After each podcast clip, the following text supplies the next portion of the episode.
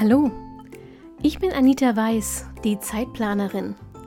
Genau wie du will ich meine Zeit wieder selbst kontrollieren, sie genießen und auch mal mit Leidenschaft verschwenden. Deshalb teile ich hier im Zeitplanerin Podcast meine Lieblingstools und Methoden aus dem Zeit- und Selbstmanagement mit dir. Mit dieser neuen Episode wünsche ich dir jetzt richtig viel Spaß und eine gute Zeit. Hallo und herzlich willkommen zur aktuellen Episode vom Zeitplanerin Podcast. Lass mich raten. Irgendwas fällt bei dir immer hinten runter, richtig? Wenn du alle Haushalt- und Jobaufgaben schaffst, hast du ein schlechtes Gewissen, weil du dich zu wenig um Freunde und Familie gekümmert hast. Und wenn du die doch auch noch in die Woche quetschen konntest, bist du Sonntagabend halb tot, weil einfach keine Zeit für Pausen war. Es äh, wird dir nicht weiterhelfen, aber vielleicht tröstet dich die Gewissheit, du bist damit nicht allein. Und es liegt auch nicht daran, dass du zu faul, zu unorganisiert, zu egoistisch oder zu irgendwas bist. Menschen haben kein objektives Gefühl für Zeit. Das kannst du mit einem einfachen Experiment testen. Such dir eine Aufgabe, die du magst und eine, die du hast. Schätz bei beiden, wie lange du dafür brauchen wirst und dann setz beide um und misst die Zeit. Achtung, die Zeit, in der du wirklich daran arbeitest, nicht die Prokrastinationsphase. In den allermeisten Fällen wirst du feststellen, dass du die Ekelaufgabe schneller erledigen konntest als gedacht und mit der Lieblingsaufgabe viel mehr Zeit verbracht hast als eingeplant. Den Effekt kennst du sicher noch aus deiner Kindheit. Objektiv betrachtet sind sechs Wochen Sommerferien eine lange Zeit. Gefühlt war es ein Wimpernschlag. Ähm, hinzu kommt, dass wir uns beim Planen gern selbst ähm, äh, alles, was ich jetzt sagen wollte, äh, wird mir vielleicht weggepiepst. Ähm, ähm, wie heißt das? Jugendfreie Wort? Veralbern. Dass wir uns beim Planen gern selbst veralbern. Ähm, wir lassen An- und Abfahrt zu Terminen unter den Tisch fallen und wundern uns dann, warum wir immer zu spät kommen.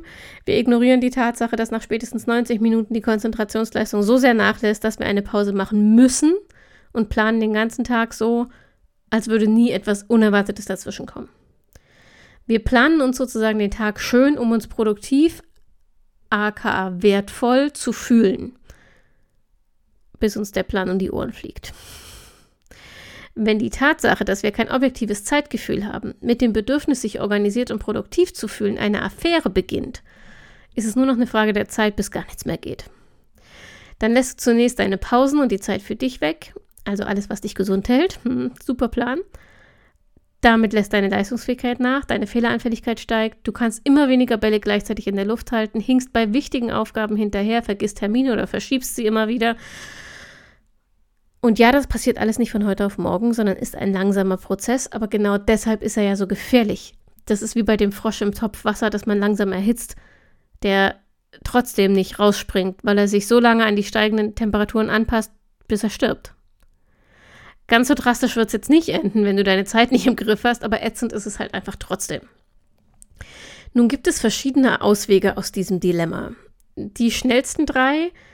Ähm, zum einen fängst du an, für jede Aufgabe immer den Aufwand zu schätzen und anschließend die reale Zeit dazu zu schreiben, das regelmäßig auszuwerten und deine künftigen Schätzungen anzupassen. Das ist halt mühsam, führt aber zu Erfolg. Variante Nummer zwei, Du planst zusätzlich konsequent Puffer ein. Am besten im Kalender zweimal täglich eine bis anderthalb Stunden Minimum für unerwartete Aufgaben oder Termine blocken. Und der dritte Punkt, du arbeitest mit Fokusthemen und Aufgaben, die zu deinen Fokusthemen gehören, priorisierst du.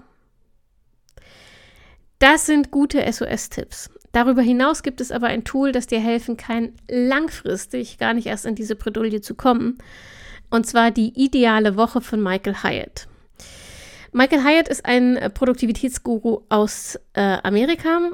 Kannst du mal googeln, der hat einen ganz schönen Blog eigentlich. Den Podcast finde ich nicht so empfehlenswert, aber ähm, der Blog ist echt ganz gut. Er hat auch ein eigenes Planersystem, das allerdings äh, für mein, äh, meine Begriffe unverschämt teuer ist. Es ist immer nur ein Quartalsplaner. Der ist sehr gut, der ist sehr gut aufbereitet. Ähm, aber dadurch, dass du ihn jeden Quartal, jedes Quartal neu kaufen musst, finde ich ihn einfach zu teuer. Aber schau es dir in Ruhe an.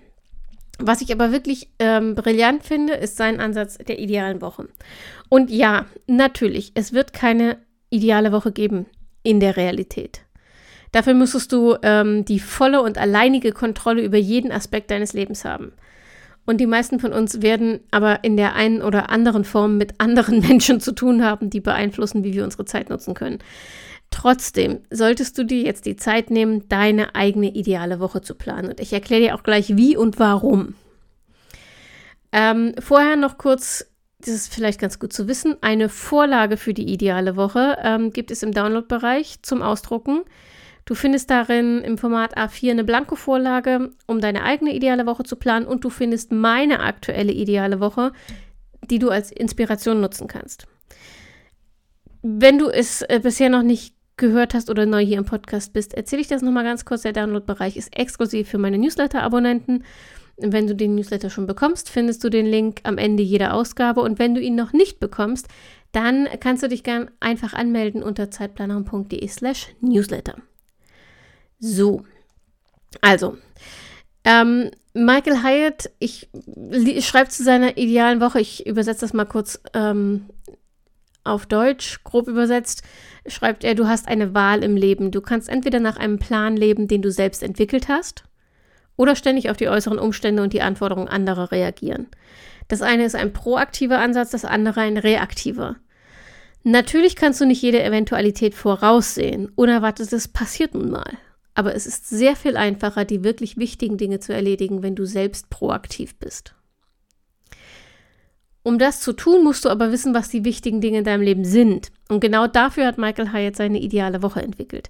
Der Plan ist, eine Woche so zu strukturieren, dass du Zeit für die relevanten Dinge hast und trotzdem flexibel genug bleibst, um auf Unvorhergesehenes ähm, zu reagieren.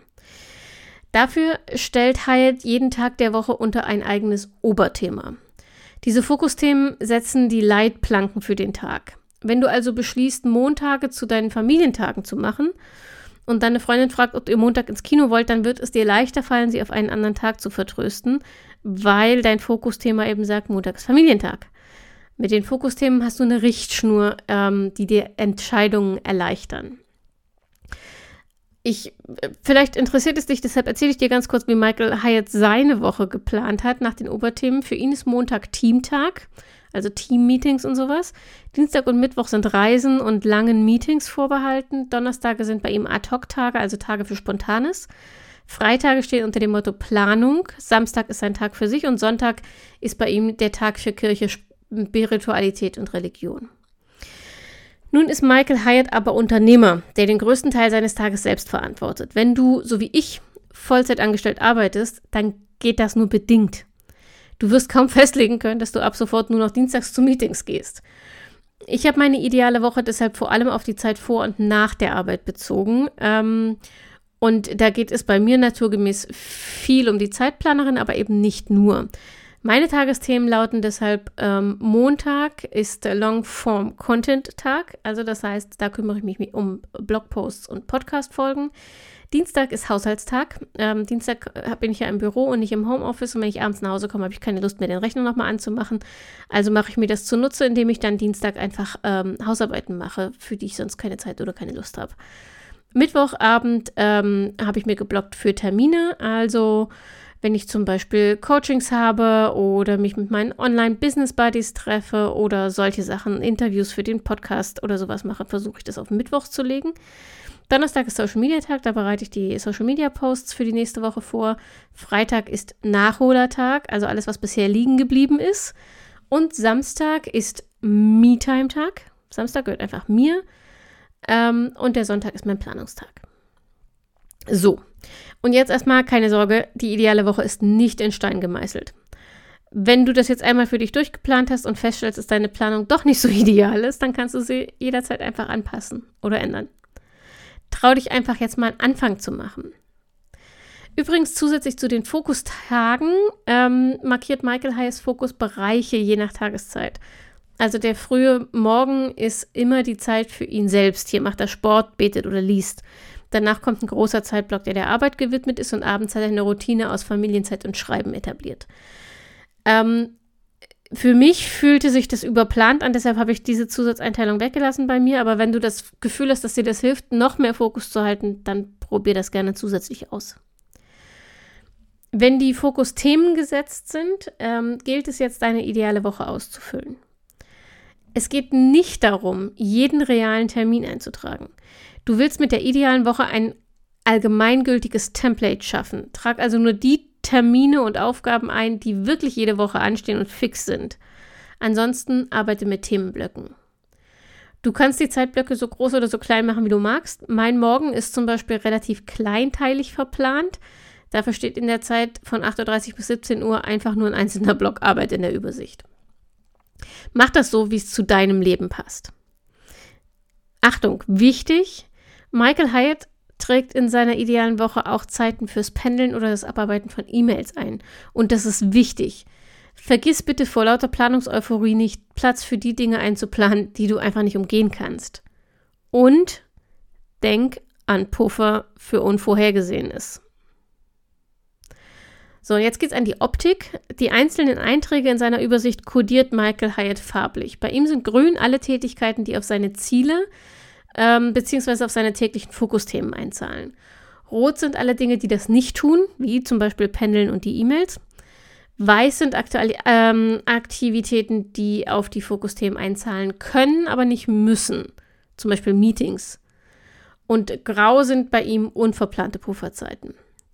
Wenn du das ähnlich handhabst, siehst du auf einen Blick, wie viel Zeit pro Woche du den Dingen einräumst, die dir wirklich wichtig sind. Ich habe das deshalb anfangs auch so gemacht. Ähm, ich habe seine Farbkodierung übernommen, aber ich habe bald gemerkt, dass das für mich nicht sehr zielführend ist. Meine Fokusthemen beziehen sich, wie gesagt, auf die Zeit vor und nach der Arbeit, aber der Arbeitsblock nimmt den größten Teil des Tages ein. Da er aber nicht zu meinen Fokusthemen passt, oder zumindest nicht zwangsläufig dazu passt, wäre der größte Teil des Tages rot oder weiß. Das würde aber mein Ergebnis verfälschen. Und deshalb nutze ich meinen gewohnten Farbcode. Bei mir sind alle Einträge, die privat sind, rot, alle Job-Einträge blau und alle Zeitplaner-Einträge gelb. Wenn dienstags also Haushalt das Fokusthema ist, dann sollten die Einträge vor und nach der Arbeit überwiegend rot und nicht gelb sein, weil Haushalt halt privat ist. Ähm, und an den Tagen, an denen Zeitplanerin-Zeug im Fokusthema steht, müssen halt die Einträge überwiegend gelb sein. So. Ich habe also ein etwas anderes System als Michael Hyatt, nutze aber auch Farbcodes, um blitzschnell zu überprüfen, ob meine Planung zu meinen Zielen passt. Die ideale Woche für Michael Hyatt ist ein wirklich cleveres Tool, um in die richtige Richtung zu gehen. Du kannst dich bei deiner Wochenplanung, deiner konkreten Wochenplanung selbst kontrollieren und korrigieren, wenn du dir dein Template der idealen Woche einfach neben den aktuellen Plan legst. Wenn du Termine vereinbarst oder Aufgaben terminierst, helfen dir die Fokusthemen schneller zu entscheiden, wann die richtige Zeit für die jeweiligen Dinge ist. Die ideale Woche ist also ein Hilfsmittel. Ein großartiges, wenn du wirklich damit arbeitest, aber trotzdem nur ein Hilfsmittel. Du wirst sehr wahrscheinlich niemals eine Woche erleben, die exakt so verläuft, wie du sie gerade geplant hast. Aber darum geht's auch nicht. Die ideale Woche, der Plan hilft dir, den Fokus zu halten. Und zwar langfristig, nicht nur die 24 Stunden, in denen die Planungseuphorie anhält.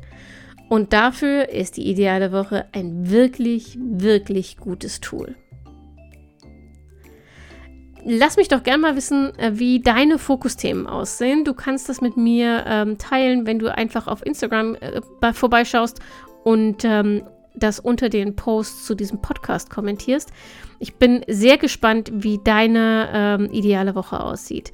Ansonsten hören wir uns nächsten Montag wieder, hoffe ich. Und bis dahin wünsche ich dir wie immer, bleib gesund, pass auf dich auf und denk immer daran, deine Zeit ist genauso wichtig wie die der anderen.